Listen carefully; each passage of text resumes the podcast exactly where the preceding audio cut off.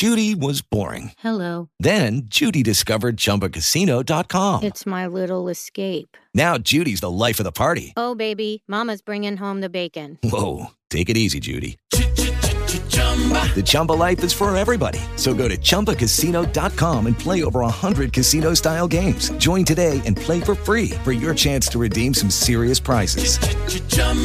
ChumbaCasino.com. No purchase necessary. Void where prohibited by law. 18 plus terms and conditions apply. See website for details. Hello, it is Ryan, and we could all use an extra bright spot in our day, couldn't we? Just to make up for things like sitting in traffic, doing the dishes, counting your steps, you know, all the mundane stuff. That is why I'm such a big fan of Chumba Casino. Chumba Casino has all your favorite social casino style games that you can play for free anytime, anywhere with daily bonuses. That should brighten your day a little. Actually, a lot. So sign up now at chumbacasino.com.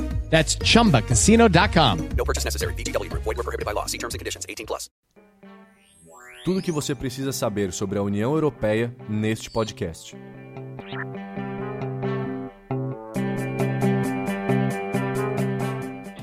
A União Europeia é a junção de vários países em um grupo que integra muitas de suas regras políticas, econômicas e sociais. É o maior e mais antigo bloco econômico no mundo e, portanto, o mais sofisticado, pois discute, debate e vive essa união há mais tempo do que blocos relativamente jovens. A União Europeia é formada por 28 países membros, mais de 500 milhões de cidadãos e possui três sedes, em Luxemburgo, Estrasburgo e Bruxelas, que é a sua capital. Todos os países europeus têm a escolha de integrá-la, considerando as vantagens e desvantagens desse acordo. Um dos pontos mais interessantes dessa relação é que o país tem sua autonomia garantida, já que não perde a sua soberania ao decidir integrar o bloco.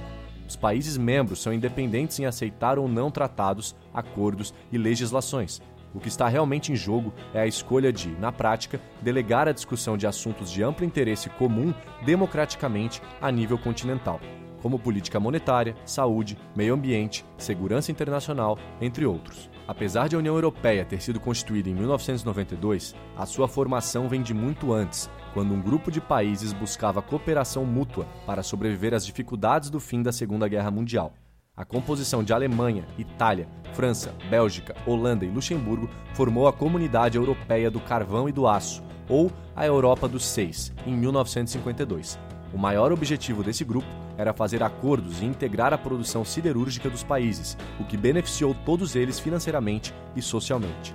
Com o fim da guerra, os países que antes eram grandes territórios vieram a se fragmentar em estados menores, que também integravam a Europa, o que criou a necessidade de aumentar o grupo pequeno que era a Europa dos Seis.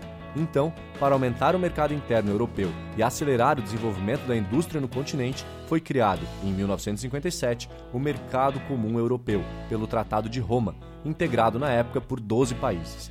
Foi o primeiro bloco econômico a permitir a livre circulação de pessoas entre os países membros e trouxe vários princípios que foram adotados mais tarde pela União Europeia, como a livre circulação de mercadorias, bens e serviços.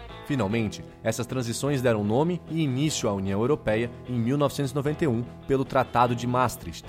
Além de ser o marco da formação da União Europeia, este tratado propôs a integração e cooperação econômica, buscando harmonizar os preços e as taxas de importação entre os países.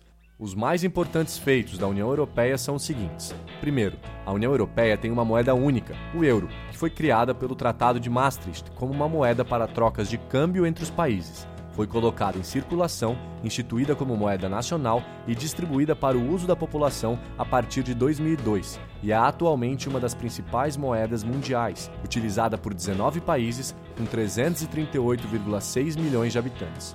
Nem todos os países membros o adotam, como a Grã-Bretanha e a Dinamarca, que mantiveram suas moedas. O respaldo da unificação da moeda para a economia europeia é tornar o mercado único mais eficiente, pois facilita o comércio entre países. O segundo ponto é a livre circulação de pessoas e de bens.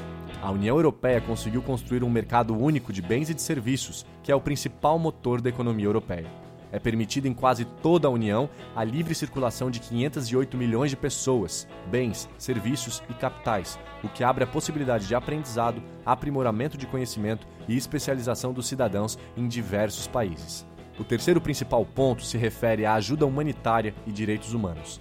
A União Europeia é também o maior fornecedor de programas de ajuda humanitária e desenvolvimento no mundo, prestando ajuda a mais de 120 milhões de pessoas todos os anos. A União criou um mecanismo de proteção civil com o objetivo de rapidamente prestar ajuda humanitária, principalmente em casos de catástrofes naturais e epidemias.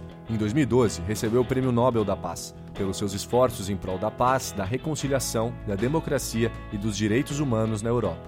Sua política procura promover os direitos das mulheres, das crianças, das minorias, além de velar pelo respeito dos direitos civis, políticos, econômicos, sociais e culturais.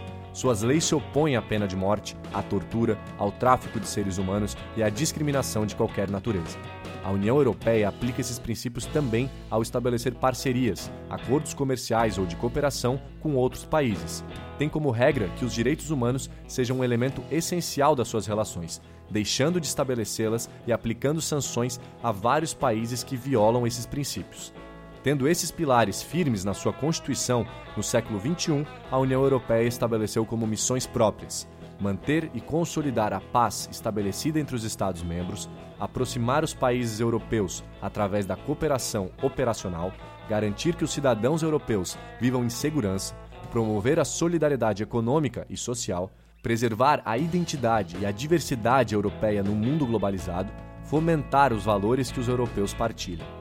Agora que você já entendeu bem o contexto da União Europeia, deve estar se perguntando como funciona tudo isso na prática.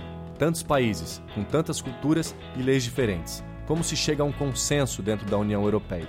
Vamos falar agora sobre quem manda dentro desse bloco econômico, qual é, entre aspas, a constituição dessa União Europeia e como são aprovadas as suas leis. Todo o processo de decisão dentro da União Europeia envolve várias instituições, como o Parlamento Europeu, que representa os cidadãos da União Europeia e é eleito diretamente. As eleições ocorrem de 5 em 5 anos Todos os cidadãos da União Europeia com mais de 18 anos, ou 16 na Áustria, têm direito ao voto, o que representa cerca de 380 milhões de pessoas. O Parlamento Europeu conta com 751 deputados, que trabalham numa das sedes do Parlamento em Estrasburgo, a sede oficial na França, Bruxelas ou Luxemburgo. As sessões plenárias acontecem na sede oficial uma vez por mês. Outra instituição importante é o Conselho Europeu, que define a direção e as prioridades políticas gerais da União Europeia, mas não exerce funções legislativas. Em princípio, é a Comissão Europeia que propõe nova legislação e são o Parlamento e o Conselho que a adotam. Finalizando esse processo, os Estados-membros e a Comissão colocam tudo isso em prática. Como você deve se lembrar, a União Europeia foi fundada por meio de um tratado. Como a União Europeia baseia-se no Estado Democrático de Direito, todas as decisões que tenham um caráter quase de Constituição também são tomadas por meio da negociação e aprovação de todos os Estados-membros, para então serem confirmados pelos parlamentos nacionais ou através de um referendo. Os tratados estabelecem os objetivos da União Europeia, as regras de funcionamento das suas instituições, o processo de tomada de decisões e a relação entre a organização e seus Estados-membros. Por serem tratados, não estão escritos em pedra e podem mudar de vez em quando. Por exemplo, sempre que um novo país entra na União Europeia, quando há vontade de introduzir reformas nas instituições europeias ou de atribuir novas responsabilidades a ela. Não podemos deixar de citar que o bloco econômico tem sido vital para fornecer ajuda humanitária na crise de refugiados, com uma política de portas abertas e a ideia de acolher as pessoas que fogem de suas brutas realidades.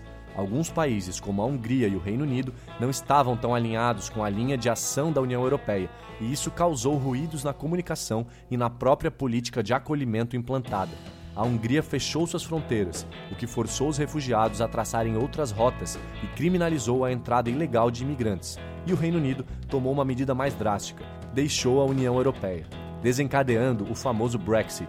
Pode-se observar que nem sempre as deliberações de um bloco econômico com tantos países será em torno de um consenso, o que pode deixar várias nações descontentes. O futuro da União Europeia, portanto, deve ser enfocar num diálogo que vise cada vez mais a continuar com uma política de braços abertos e de ajuda ao restante do mundo, mas também deve colocar em pauta a sua gestão interna, a fim de evitar medidas drásticas independentes dos países membros, que vão contra a sua política de ação. Para aprender mais sobre esse assunto e muitos outros, acesse o maior portal de educação política do Brasil, politize.com.br.